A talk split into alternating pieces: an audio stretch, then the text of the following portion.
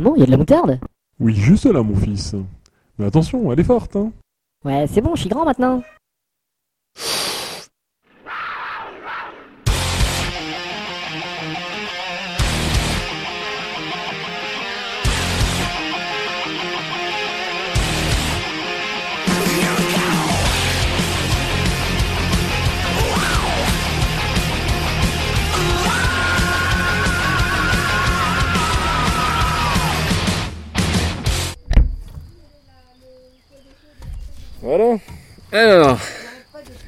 Bienvenue les amis dans ce quatrième épisode de Knack en vrac. Alors aujourd'hui on enregistre en extérieur, à Remiremont, euh, sur la terrasse, avec une grosse vue.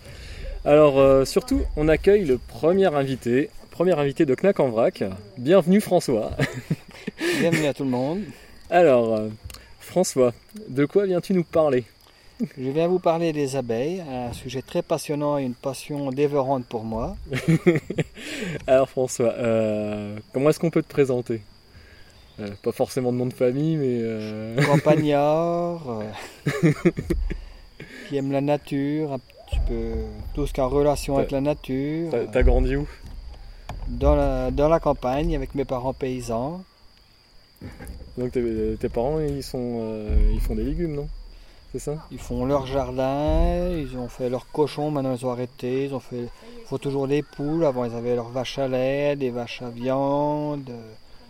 Ils étaient paysans. Pe- petits paysans, mais ils étaient paysans.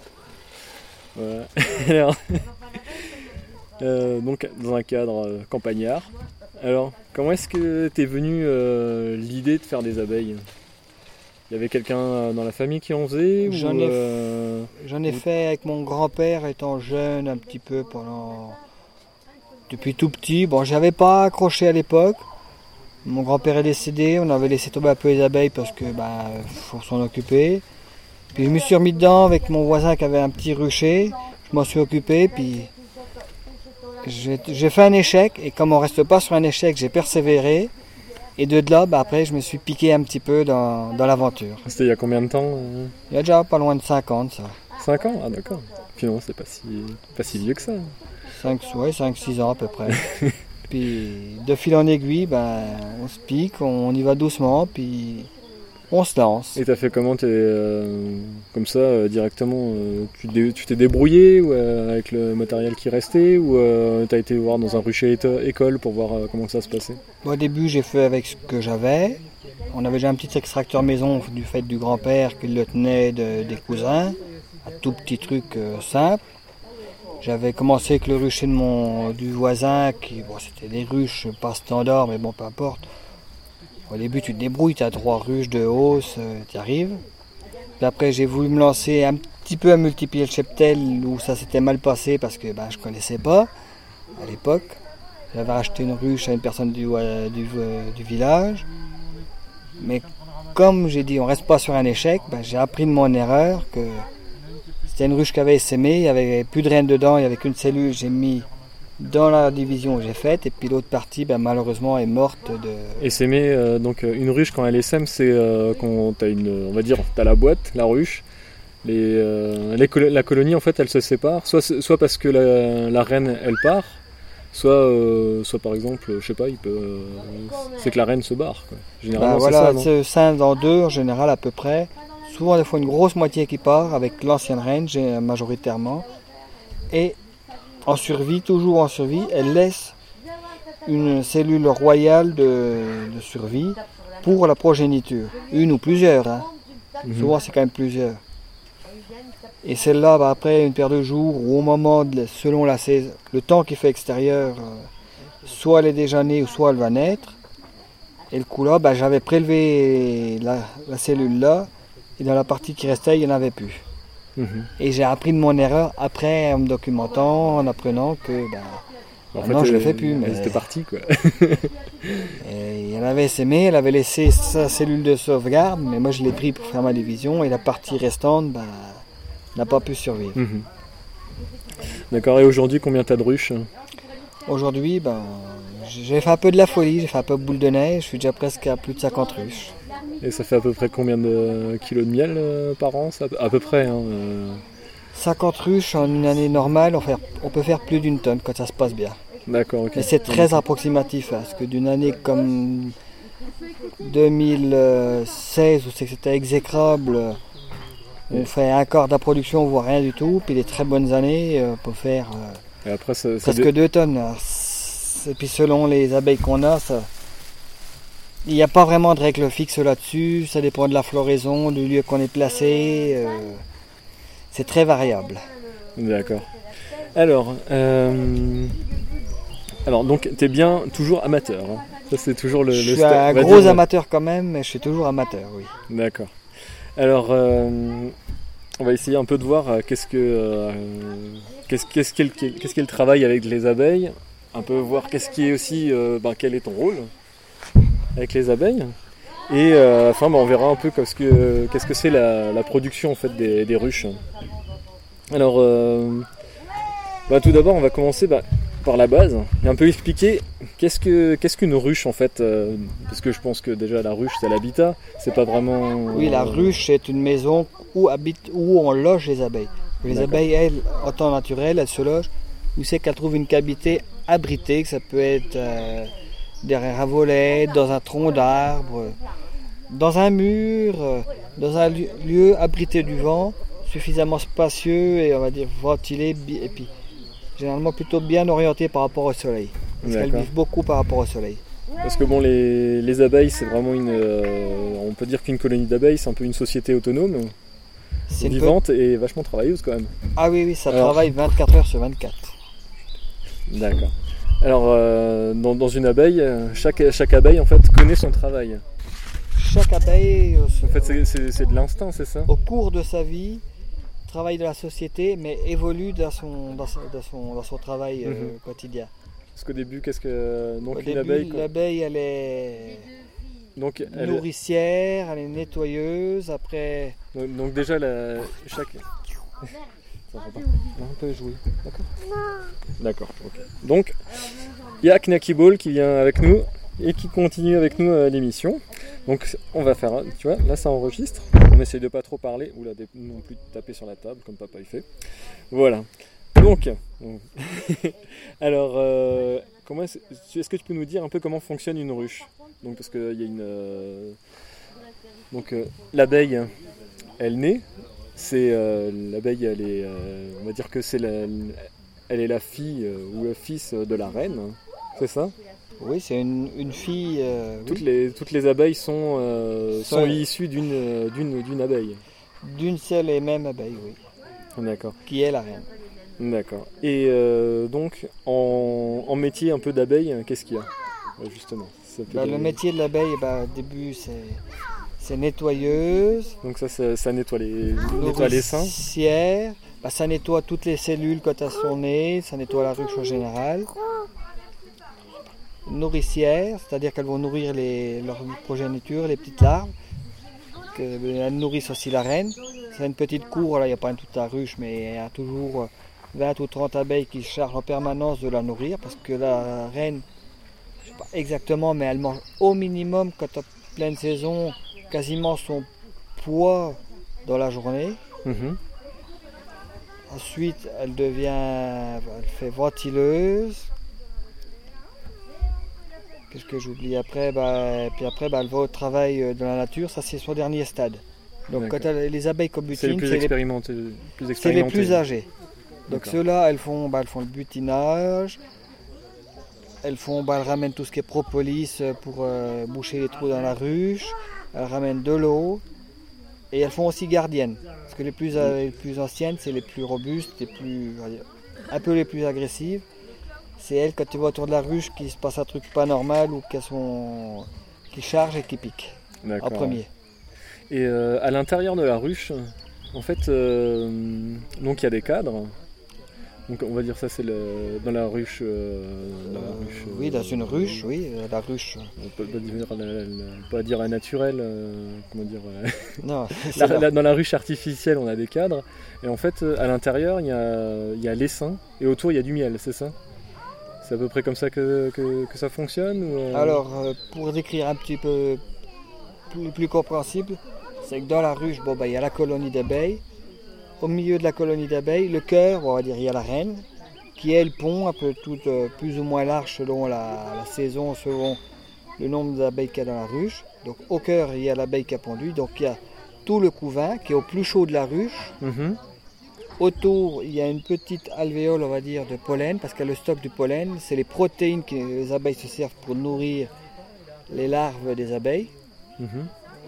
Et seulement autour, il y a un anneau de, de miel que les abeilles stockent, miel ou nectar, parce qu'elle c'est du nectar qu'elle transforme en miel en le desséchant et en, le- en mettant des enzymes qu'elles font pour pouvoir le conserver. Mhm. Donc ça, ça se présente un petit peu comme ça, l'ensemble de la colonie. Bah l'intérieur de la ruche. D'accord. Ok. Et, euh, et donc en fait, les abeilles, comment est-ce qu'elles fabriquent le miel? Donc les abeilles, bah, elles fabriquent le miel à partir du nectar des fleurs. D'accord. C'est-à-dire le sucre qu'elles vont butiner le, le nectar. C'est un petit sucre que la plante sécrète dans sa fleur. Elles vont l'aspirer avec leur trompe. Elles, elles remplissent leur jabot dans l'estomac. Et après, elles vont dans la, retournent dans la ruche. Elles font ça toute la journée, des navettes.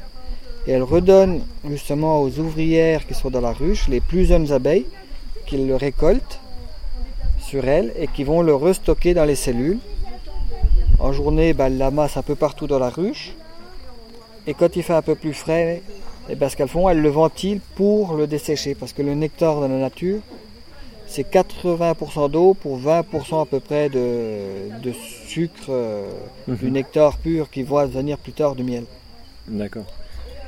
Ça s'appelle la tropophylaxie de l'échange de miel entre abeilles. D'accord, en fait, euh, elles se roulent un peu d'épais, elles se mélangent euh, le miel, c'est ça? Se- voilà, ça fait un partage Ça fait un euh, sur toute la colonie. En même temps, elles se nourrissent toutes. euh, et ça fait un échange d'enzymes. Les enzymes, bah, bon, c'est peut-être un peu vulgairement parlé, mais c'est comme pour nous la salive, les enzymes.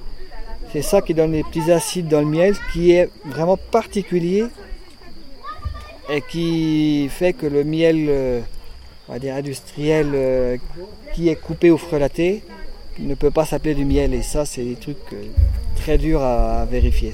D'accord, ok. Et euh, donc pour, une- pour une ruche, une ruche a besoin de quoi pour vivre? Au niveau de l'environnement Bah, une ruche, elle a besoin déjà de, de soleil. Deuxièmement, bah, après, surtout bah, de ressources nectifères, c'est-à-dire des fleurs en abondance quand même certaine, et de préférence variées. Comme pour nous, l'être humain, a besoin de, de diversité de différentes fleurs. Comme ça, le- les types de floraison sont décalés, et puis les protéines sont un petit peu différentes, donc ça évite les carences. Que les butineuses, elles vont chercher jusqu'à quelle distance euh, par rapport à la ruche? En temps normal, c'est 1,5 km quand tout se passe bien en saison normale, voire un peu moins. Mhm. Et en temps de disette, mais alors bon, elles peuvent aller jusqu'à 5 km, mais c'est comme nous quand on fait 200 km avec l'auto pour aller au restaurant. ben, quand on revient, on a encore aussi faim et il n'y a plus rien dans l'estomac. Mhm. D'accord, ok. Et euh, comment elles font pour l'eau? Ben, l'eau, c'est- aussi les butineuses qui, une partie des butineuses qui, euh, qui sont en charge de, de- d'a- d'approvisionner toute la ruche en eau ou euh, toutes les ruches vont boire, une à une ou, Non, non, c'est quelques ouvrières parmi toutes les autres, c'est des butineuses qui sont. qui- elles, se, partagent le travail entre elles, c'est une société très bien organisée, qui vont chercher l'eau au quotidien. Donc, euh, bah, elles trouvent l'eau, c'est qu'elles euh, en a dans la nature. Bah, le matin, c'est la rosée, ça peut être euh, les flaques d'eau qui traînent, les piscines quand c'est en agglomération, les points de fraîcheur quand il y a des morts. euh, sur les végétaux, bah, qu'au des cicatrices, où c'est qu'elles sointent un petit peu, bah, l'eau, c'est qu'elle la trouve à l'état brut dans la nature. Après, l'eau, ça sert pour, euh, bah, pour faire le- leur petit amalgame, pour nourrir le- leur progéniture, le couvain, qu'elles mélangent avec du pollen, un peu d'eau, parce que ça peut pas être sec. Donc elles font ça, elles le prédigèrent, elles le mélangent avec un peu de miel, elles font leur propre assemblage à elles selon l'âge de la, de la larve. Et l'eau, elles s'en servent aussi nous, ce qu'on appelle la clim, bah, les ruches, elles sont climatisées. En saison, quand il y a du couvain dedans, elles sont toute l'année à 35 degrés. S'il y a des différences d'écart, elles tombent malades. Mais Mhm. elles sont bien organisées que quand il fait très chaud, elles amènent de l'eau et avec l'eau, elles brumisent et elles, ref- elles tempèrent en permanence à 35. D'accord, ok. Et euh, là-dedans, en fait, j'ai vu qu'une abeille, en fait, elle peut, de- peut devenir reine. C'est pas, on va revenir un peu juste sur la reine. Et euh, comment, comment est-ce qu'elle naît reine? Elle naît ou elle, la de- ou elle devient? Elle, elle naît reine parce que c'est-à-dire qu'au niveau l'œuf, la reine, c'est un terme assez particulier de la nature. Je ne pourrais pas l'expliquer, je pas toutes mes connaissances. J'avais parlé à un copain récemment, il a trouvé ça. C'est une particularité de la de l'abeille, c'est que la reine, elle se fait féconder une fois dans sa vie. Par, pendant, pendant le vol nuptial, hein, pendant ça? son vol nuptial qui peut être fait en une, deux ou trois fois, selon le temps qu'il fait extérieur. Et après, Et, euh, une fois qu'elle a elle se- et donc elle se fait féconder par euh, beaucoup de mâles, hein, c'est ça hein entre euh, 10 et 20 mâles euh, en moyenne. D'accord. Et, euh, et donc la, la- la reine en fait, elle garde, euh, elle garde les, elle garde le sperme en fait des, euh, des, des mâles, c'est ça Voilà, elle a une Pour ensuite faire la demande, c'est ça Et après, justement, ce qui se passe, c'est que la reine, elle pond œuf par œuf. Et c'est elle qui décide si elle met un sperme ou pas. Si elle met un sperme, c'est une ouvrière, c'est une femelle. Si elle met pas de sperme, c'est un mâle. Mhm. Donc, c'est-à-dire que quand elle a plus de sperme, elle fait plus que des mâles et ce qu'on appelle vulgairement, elle devient bourdonneuse. D'accord, ok. Parce que les mâles en fait, ils font rien dans la, dans la ruche, hein, c'est ça Les mâles, C'est seule les- utilité, bah, c'est de féconder les femelles. D'accord. Sinon, les, toutes les femelles elles travaillent et les, et les mâles, les quelques mâles qui sont là, c'est juste. euh, Voilà, ils vont dans la nature pendant les beaux jours de la saison pour féconder les futures reines. D'accord, ok. Donc ils sont là juste vraiment pour la reproduction, quoi. Voilà. Et euh, là, une reine, en fait, euh, c'est quoi son cycle dans l'année euh, Est-ce qu'elle a un cycle dans l'année ou euh, Oui, elle a un petit peu un cycle dans l'année. Parce que je pense que au bon, démarrage, euh, donc le, la reine, attention- le printemps arrive. Je pense qu'il y a un cycle de démarrage un peu pour préparer, préparer la ruche. Bah, C'est-à-dire que la reine, bon, on va dire quand elle naît, parce qu'elle naît en même temps a des mâles, s'il n'y a pas de mâle, bah, la reine, elle est inféconde, elle peut, elle peut rien faire. Donc on va dire qu'elle est fécondée, la reine. Elle pond dans les et 10-15 jours qui suivent après être fécondée, quand ça se passe bien. Là, elle pond toute la belle saison quand il fait soleil, qu'il y a des ressources nectifères. Et arriver selon où c'est qu'on se trouve en France, parce que dans le midi, dans le sud de la France, ça, il fait chaud, il y a des nectars beaucoup plus tard. Et dans le sud ou dans les montagnes, les provisions nectifères euh, sont restreintes beaucoup plus tôt. Mhm. Et disons que dès qu'il n'y a plus de ressources nectifères, euh, selon les, les souches d'abeilles, c'est fin septembre jusqu'à fin octobre, début novembre. Là, la ponte s'arrête. Parce qu'après, bah, il n'y a plus assez à manger. Elles arrêtent de pondre. Là, bah, après, la ponte naît, ça fait des larves. Une fois que la- les nymphes, les larves deviennent des nymphes, les nymphes sont nées 21 jours après la ponte. Là, après, il n'y a plus de ponte du tout. Là, elles passent l'hiver comme ça, que avec les abeilles euh, restantes, qui elles sont un petit peu plus résistantes que les En abeilles civilisation, enfin en population réduite, quoi. Ben, forcément, oui, elles se réduisent un petit peu. Il peut pas avoir autant de monde à nourrir qu'en été, ça fait trop de bouche. Mhm. Et elle- la reine commence justement à répondre à partir des, des premiers pollens qu'elle ressent, les premières chaleurs, euh, début février ou, ou mars, euh, selon les endroits. Si c'est dans le midi, ça peut être mi-janvier. Si c'est dans les Hauts-de-Vosges, ça peut être plutôt début mars. Mhm. Alors, bah, finalement, en fait, euh, et euh, une reine, elle a à peu près une espérance de vie de quelle, euh, quelle durée? Alors une reine, ça peut aller de 4 à 6 ans, selon, selon l'intensité de ponte qu'elle a eue, puis le- l'environnement qu'elle a. D'accord, ok. Et, euh, et donc, donc une colonie, une colonie en fait, euh, elle, euh, elle, on va dire, la reine, elle passe le relais à une autre, ou euh, quand une colonie tombe, ben, enfin, quand, quand, la, quand la reine s'arrête, ben, la colonie s'arrête, ou comment ça se passe? Alors là, c'est, il peut y avoir plusieurs cas d'hypothèses différents. Le cas euh, vraiment le mieux, qui n'est pas toujours euh, faisable, c'est assez rare, c'est peut-être une fois sur dix, je sais pas, c'est un chiffre un peu aléatoire.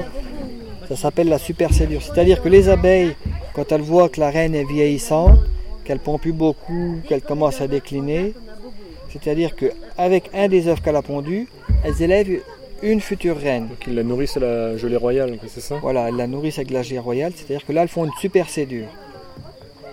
Donc elles l'élèvent, elles la font la reine, elles la laissent fécon- faire sa sortie nuptiale. Et une fois qu'elles commencent à être fécondes, elles vont bah, malheureusement bah, tuer l'ancienne reine qui commence à devenir euh, Ou alors il y a un- impro- euh, inféconde par rapport à la ruche et qui va mener au déclin. ou alors il y a un essaimage à ce moment-là, c'est ça?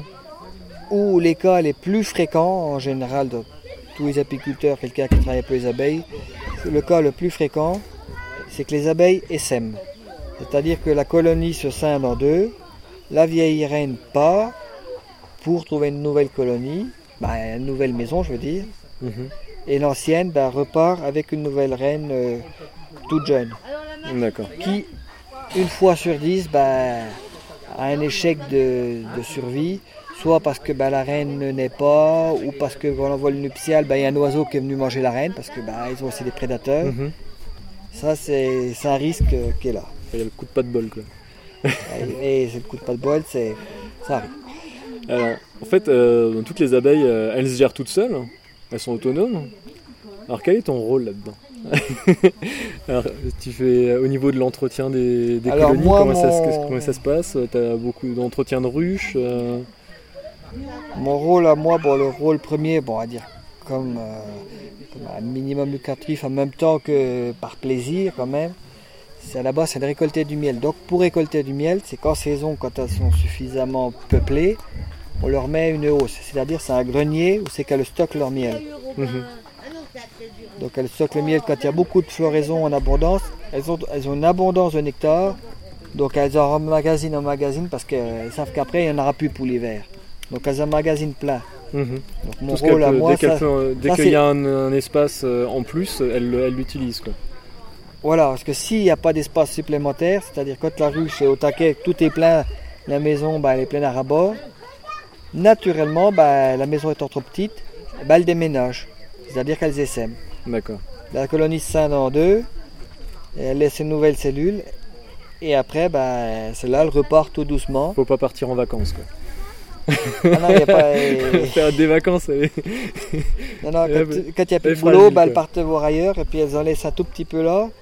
Puis le temps que ça revienne, bah, ça met quand même euh, trois semaines, voire plus. Et ben pendant ce temps-là, bah, la colonie s'affaiblit, le temps que tout le monde reparte en élan, bah, ça reprend un certain temps quand même. D'accord. oui. Et si la saison est vraiment bonne et que bah, ça recommence encore un coup. S'il y a vraiment naturellement il n'y a rien, elle ressème encore un coup quand la maison est encore pleine. Alors, euh, bah, justement, tu as parlé de Réos. Donc, en fait, on a la- La hausse, c'est En un fait, grenier c'est le- supplémentaire. On va dire que tout, tout ce qu'on voit généralement en France, c'est euh, des- les ruches, c'est des, c'est des boîtes euh, carrées qui sont superposées les unes aux autres. Oui. Donc en bas, on aurait la- un peu la piste d'atterrissage, c'est ça? En bas, c'est le corps de la ruche. Quoi. En général, euh, tout ce qui est à l'intérieur du corps de ruche, la partie basse de la ruche, on n'y touche pas.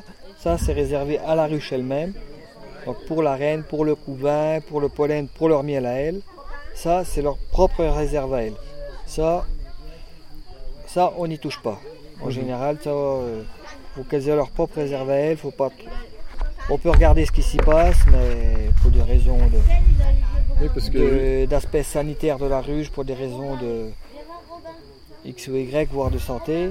Parce que de toute façon, dès que tu as une ouverture de la ruche, c'est une intrusion. euh, vu que tu as dit tout à l'heure qu'il faut que la ruche euh, reste à une température régulière. Voilà, donc il faut pas y aller quand il fait froid, pas quand il y a du vent, euh, parce qu'après ça refroidit le couvain, et qui dit refroidir le couvain peut amener potentiellement une maladie ou un problème quelconque. On le fait quand même, mais faut faire ça dans des conditions adéquates. D'accord.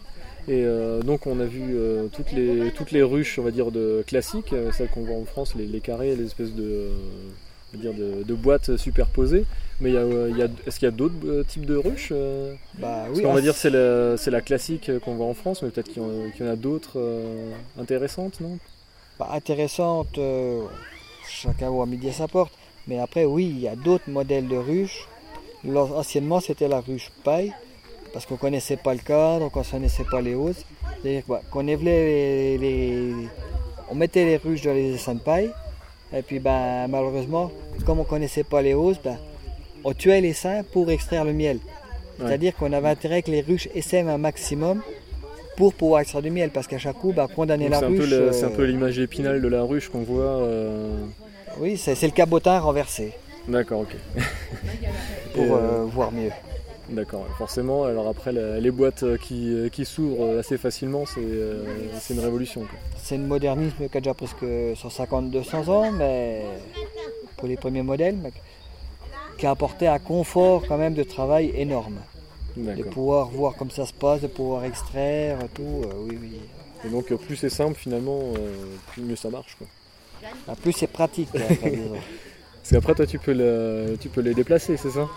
Après, ça peut permettre de, oui, d'être c'est-à-dire que, bah, comme tout consommateur actuel de la grande civilisation, chacun aime bien, bah, les Vosgiens aiment bien le miel de sapin, d'autres aiment bien le miel de d'acacia, certains aiment bien le miel de lavande. Ben, un miel monofloral, c'est-à-dire d'une seule fleur, ben, il faut qu'il soit dans un milieu spécifique qui ait que la floraison là.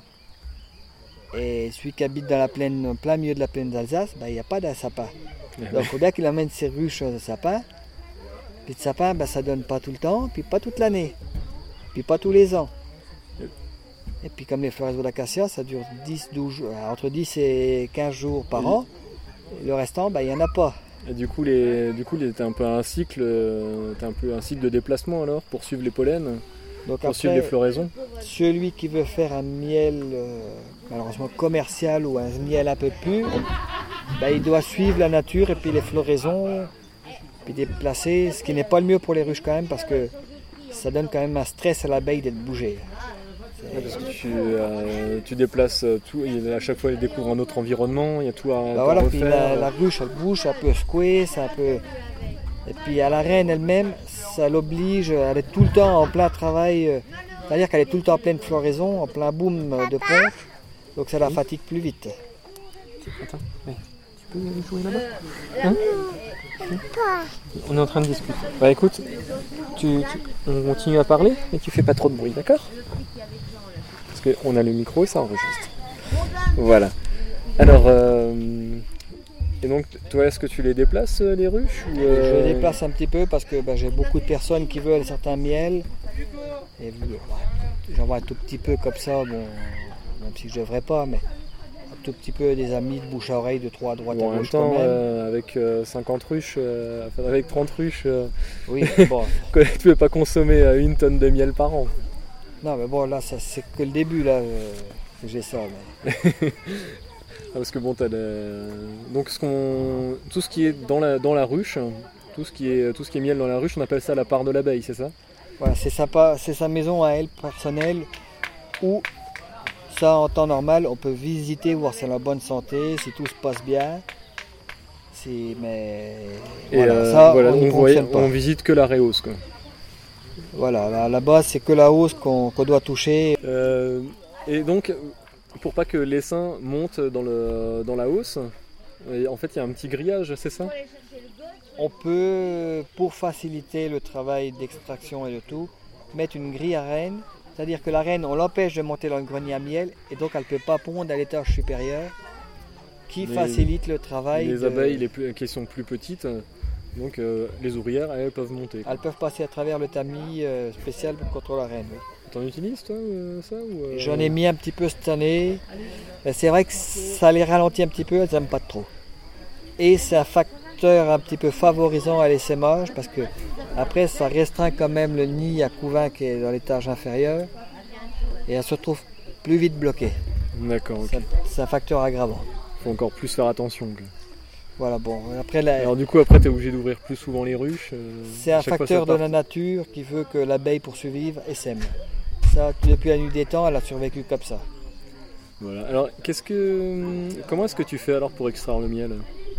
Donc pour extraire le miel, Donc euh, elles font déjà les. euh, donc quoi- dès qu'elles arrivent déjà dans la hausse, euh, est-ce que tu utilises quoi comme, comme cadre? T'as déjà, t'as déjà un- des alvéoles, des, des- des alvéoles qui sont mises dessus ou tu, bah, dans la hausse, au départ, fais- pour ou les guider, tu les laisses tout faire euh, Non, parce qu'en en fait, il y, a il y a une caisse en bois et dedans, il y a des cadres, comme on pourrait voir partout. Dans les cadres, il y a des petits fils et on met une cire gaufrée qui est déjà imprégnée, pré-imprégnée de crantage pour que les abeilles puissent les étirer et là-dedans, elles stockent leur miel. C'est-à-dire qu'avec les cadres là, on les met dans une machine et avec la force centrifuge, on fait sortir le miel. D'accord, ok. Et, euh, et donc il y, a- il y a toute une période où, euh, où tu as des abeilles euh, qui. c'est les cireuses, hein, c'est ça Qui produisent de la Donc, cire Voilà, il y a les jeunes pour, faire, abeilles. pour faire ces alvéoles. Je sais pas exactement, mais dans leur début de vie, elles cirent et c'est elles qui construisent toutes ces petites alvéoles là. D'accord, donc si. on va dire. tu économises un peu en temps en mettant cette, cette cire gaufrée euh, à l'intérieur, quoi, c'est ça Bah, Parce que s'il devrait recommencer depuis euh, de zéro à chaque fois, ça, ça prendrait peut-être plus de temps, non Ou, euh, Bah, le souci, c'est économiser, euh, oui et non. C'est pour une facilité de travail, il faut mettre ça parce que si on mettait rien du tout, il y a un style de ruche, que je ne sais plus si c'est la Warno ou laquelle, qui ne fait pas ça, c'est-à-dire c'est une caisse vide. Et les abeilles, elles, construisent à leur manière à elles. Mais c'est-à-dire que le miel, bah, on ne peut pas l'extraire avec une machine centrifuge. Ça peut être fait que par pressage. Et à chaque fois, bah, systématiquement, il faut qu'elle refasse tout de A à Z. Alors que dans une hausse, on va dire un peu plus traditionnelle, quand elles l'ont construit une fois, bah après les cadres, elles n'ont plus qu'à les re-remplir et à les travail, refermer. Le travail, il est divisé par, euh, par moitié presque. Et cette cire gaufrée, en fait, elle reste même après le. Même après le. Elle peut être passée à la centrifuge? Ah bah oui, c'est elle qui tient, le- qui fait l'armature du cadre. D'accord, ok. Moi je pensais qu'il y avait toute la partie qui s'enlevait. euh, Non, non, il y a le cadre en bois, les fils qui tiennent la cire gaufrée pour que ça soit un petit peu rigide. Et les abeilles font leurs alvéoles, elles tirent les alvéoles. Et c'est ça D'accord, c'est comme si on un prenait une feuille en papier et euh, elle va prendre par exemple là, le- si on a un trait de stylo, elle va prendre l'encre et elle va la tirer, c'est ça? Voilà, gros, À peu près. im- imagez comme ça, voilà. Ok. Et euh, donc le miel, après, euh, donc on le passe à la centrifugeuse. Et euh, qu'est-ce qu'on en fait après? Bah après, on le laisse On le met direct en pot ou Généralement, on le met dans un maturateur, c'est-à-dire c'est dans une cuve alimentaire, souvent en inox ou en plastique alimentaire, pour le faire maturer, c'est-à-dire le faire maturer. On le, fait, on le laisse une paire de jours pour qu'il se repose, c'est-à-dire que les bulles d'air et toutes les impuretés, c'est-à-dire les, les cires, elles remontent à la surface pour qu'il soit clair. C'est un peu comme un steak quoi. Faut le laisser maturer avant de le manger. euh. Oui, mais c'est un peu c'est- pas le même contexte. ok. Et euh, dans, une, dans, dans une ruche, en fait, on, y- on trouve plusieurs aussi. euh, comment dire? On trouve aussi de la propolis, euh, de, la, de la gelée royale, mais comment est-ce que ça, ça, ça vient d'où ça? Alors, la propolis, on, trouve ça les- surtout dans tout ce qui est médecine, pharmacie. Non, on en entend parler dans la médecine, dans la pharmacie, mais la pharmacie euh, l'achète au milieu apicole. Faut pas mettre la charrue avant les bœufs. oui, C'est quand même l'abeille qui le fabrique. Donc la propolis, l'abeille le fabrique à la base, euh, elle va le chercher dans la nature, c'est, elle le cherche, elle l'extrait au niveau des plantes, au niveau des bourgeons, c'est les, un petit peu les, les marronniers pour ceux qui connaissent l'art, ou les, la partie un petit peu gluante qu'on peut toucher sous le bourgeon, bah, elle récolte ça, et la propolis, c'est, un peu ça. C'est toutes les petites parties là des plantes qu'elle récolte. C'est, c'est cicatrisant, c'est un peu caoutchouteux, ça, ça bouge tout. Et ça a des vertus vraiment, euh, on est loin de tout connaître, moi encore plus. Mais c'est vraiment des, des particularités euh, très importantes. Et elle est stockée où cette propolis? Euh, elle la stocke pas vraiment, elle, elle la met au elle la récolte au fur et à mesure, elle, elle tous les trous, euh, les corps étrangers qui vont aller dans la ruche, euh, elles, vont, on va dire, comme c'est des défensifs, il suffit qu'il souris qui rentre, bon, c'est un peu gros, mais une petite limace, euh, un autre insecte qui rentre dans la ruche, elles sont pas assez fortes, elles sont assez fortes pour la tuer, mais pas assez fortes pour la sortir, donc ben, elles la momifient. Elles vont prendre de la propolis et puis elles vont la boucher, comme ça, ben, ça fera un sarcophage à l'intérieur de la ruche et ça n'amènera aucune infection, aucun, euh, problème à la ruche au niveau interne. D'accord. C'est vraiment en fait, euh, c'est les anticorps quoi, la propolis. C'est, oui, ça, ressemble un peu à ça. Oui, pour elle, c'est un peu ça dans, dans la ruche. Ça bouche les trous, elle, elle cache tout ce, que, tout, tout ce qui ne doit pas être, et ben le, bouche pour, ou elle le pour bloque avec obtenir ça. de la propolis, il faut vraiment démonter une ruche, un corps de ruche. Quoi. Non, c'est tous les angles un petit peu morts ou les petites parties très fines où c'est qu'elles ne peuvent pas passer. elles supportent pas d'avoir des courants d'air ou des parties très fines. Alors, mettre de la propolis à ce elles bouchent tous les endroits qui sont, où c'est qu'elles peuvent pas passer. Généralement, elles bouchent. D'accord, ok. Et euh, la gelée royale qu'on- Alors la gelée royale, elles s'en servent, euh, bon, on entend parler beaucoup, c'est la nourriture unique de la reine. La reine n'est nourrie que avec ça, Mhm, de la naissance à sa mort. D'accord. Et la gelée royale, donc, elle est produite par les jeunes abeilles, c'est ça? Donc la gelée royale est produite par les jeunes abeilles. De, normalement c'est de entre 3, moins de 6 jours, donc c'est des très jeunes abeilles. Bon, là on va dire c'est un petit peu la souris qui se mord la queue. C'est vrai que pendant l'hiver, ben, il y a un cycle quand même qui se fait où c'est qu'il n'y a pas de jeunes abeilles que les anciennes le font. Mais c'est comme Ouais, dans elles en- elles en un- produisent un peu moins, c'est ça, quand même peu, euh, Il y a des, des particularités de la nature. D'accord. Et, elles euh, en donnent un petit peu aux très jeunes euh, abeilles, mais pendant les quoi, il y a un coup de mou, quoi, c'est ça, 24-36 ou- heures euh, pour le début de la naissance de la larve. Et après, bah, elles mettent de plus en plus de pollen et puis de. C'est un peu pour donner un coup de boost au début, c'est ça? Voilà, c'est pour la, tout début de la naissance et après elles arrêtent. D'accord. Et euh, donc la, gelée royale, ils font comment pour la pour l'extraire Parce que Alors, là, faut, euh, pour l'extraire, je pense a- que c'est comme la propolis, quoi. Faut, faut Il y a deux là. mét- Pour l'extraire, il y a deux méthodes. Il y a la méthode euh, artisanale euh, de tout le monde, qui est la toute petite seringue, on va dire, de pharmacien que tu fais sous vide, t'aspires à l'intérieur de la cellule. Ou ceux qui font un peu industriel, c'est des petites pompes et qui vident euh, par aspiration euh, dans toutes les cellules. Mhm. Donc après, pour l'obtenir, pour répondre à la question d'après, c'est que soit dans une, une ruche, on va dire qui va essaimer ou qui est essaimée, il y a des cellules royales avant d'être operculées, c'est-à-dire mais dans le tout début de la naissance de la reine, dans les 24 à 48 heures, les ouvrières remplissent la cellule royale de gelée royale Mhm. que la reine va consommer dans les heures ou les jours qui suivent. Donc c'est vraiment un, il y a un petit stade où c'est qu'il y en a plein. Et c'est au stade-là que tu peux l'obtenir. Donc en tant qu'amateur, bah, tu peux l'avoir quand tu visites la ruche et tu vois qu'il n'y a rien d'anormal en bas. Tu peux en récolter un tout petit peu quelques cellules. Ou celles qu'on achète en commerce, bah, ils font de l'élevage de futures reines. Donc ils servent, euh, ils trompent la ruche les ruches en disant qu'il n'y a plus de reines, donc ils l'orphelinent. Donc les reines étant, les ouvrières étant orphelinées font de nouvelles reines. Et là, ils placent de futures cellules royales avec des petites larves, où les abeilles vont les élever en, en tant que futures reines. Et 36 à 48 heures après, ils récoltent ces cellules-là, où ils aspirent la gelée royale. Ouais, c'est vachement énergivore quoi, pour, pour une ruche de, de Mais c'est vraiment ça. un travail spécifique, ça. Parce que c'est Et très, de très long. Parce que justement, quand on voit dans, dans les pharmacies, euh, voilà, des, des- faire une cure de propolis ou de gelée, de gelée royale ou des trucs comme ça. Mais ils en mettent très très Et- très peu. D'accord. Comme dans les si c'est que de la médicaments, gelée royale, c'est- non. la quantité est monstrueuse. Parce que la C'est gelée ça royale, me ça, ne se- euh, c'est un produit très frais, ça ne se conserve pas à température ambiante euh, à long terme. Ça se conserve D'accord, c'est pas comme le miel que quand le miel, euh, on va dire, euh, il est dans la dans la. Il est operculé, c'est-à-dire qu'il a un taux d'hydrométrie de moins de 22-23% selon les, les fleurs qu'elles Et là, ça se conserve alors que gelée royale n'est pas un produit de conservation. D'accord. Après, celle qu'on achète en commerce, elle est gelée ou elle est mise sous vide, mais elle est, c'est pas, de- c'est pas du frais. D'accord. Et Ça se trouve pas. et toi, tu tu tires quoi comme euh, comme euh, comment dire comme euh, comme Comme essence de fleurs.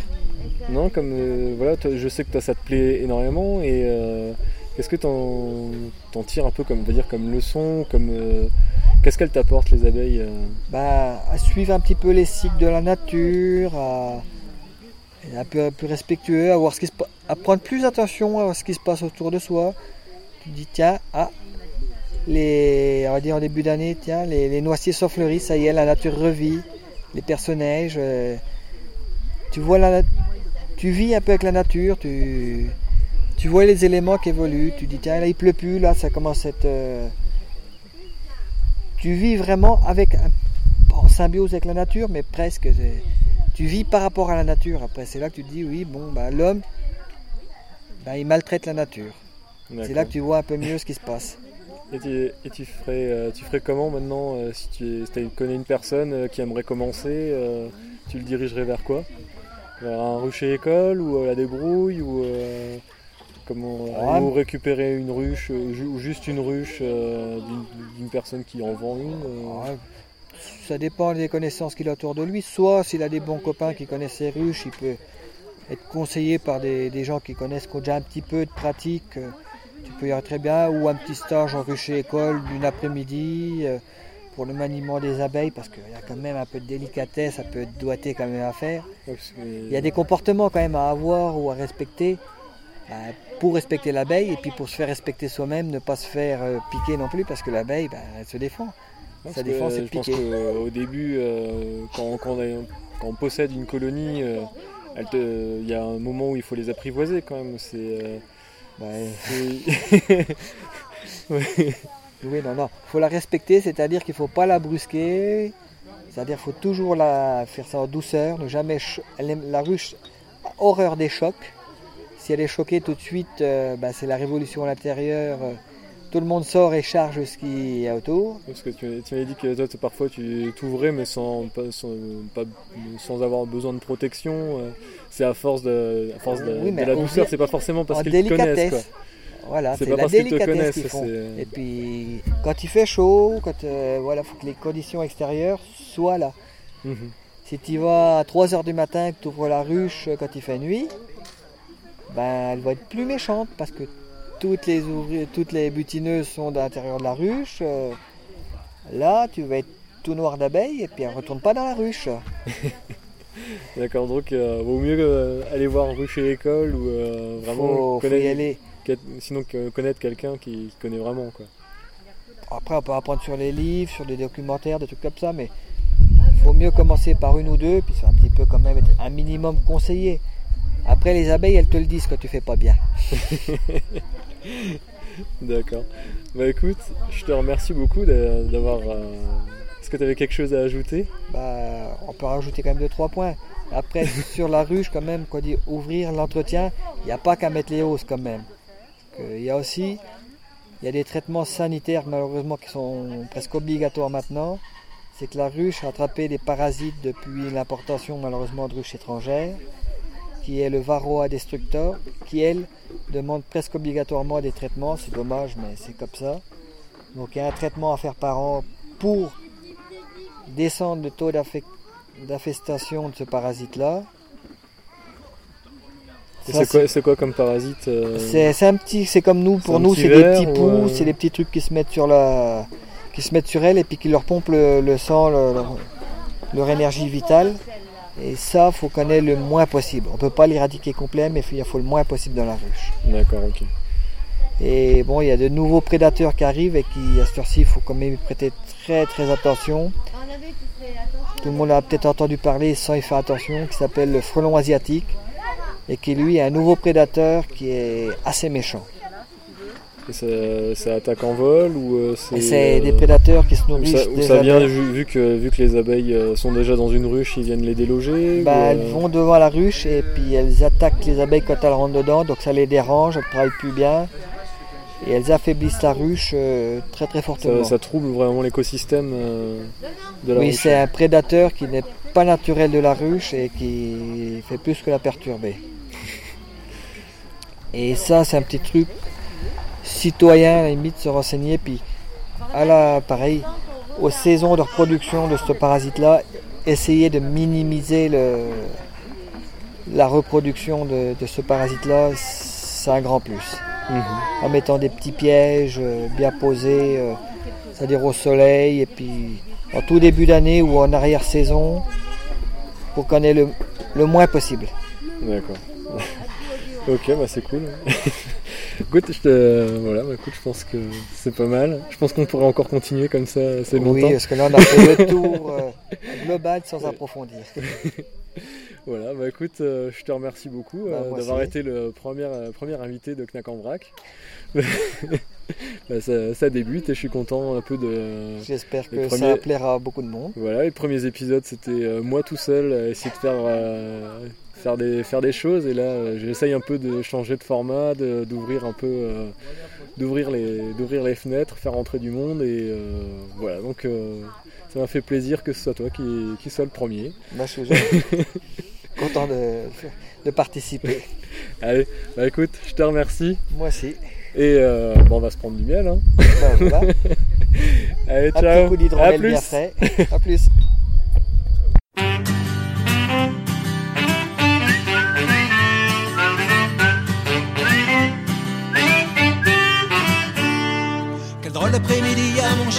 Le temps, mon canari chante Aïda et Verdi. J'ai bien senti qu'hier, tout partait de travers. J'ai croisé un lézard bleu comme un léopard, bleu comme un léopard. Je me suis frotté les yeux, c'était pire que pas mieux. Il pleuvait des fourmis coiffées de bigoudis. J'ai couru chez Thérèse, elle m'a aux fraises. Le sorcier d'à côté va te vermifuger.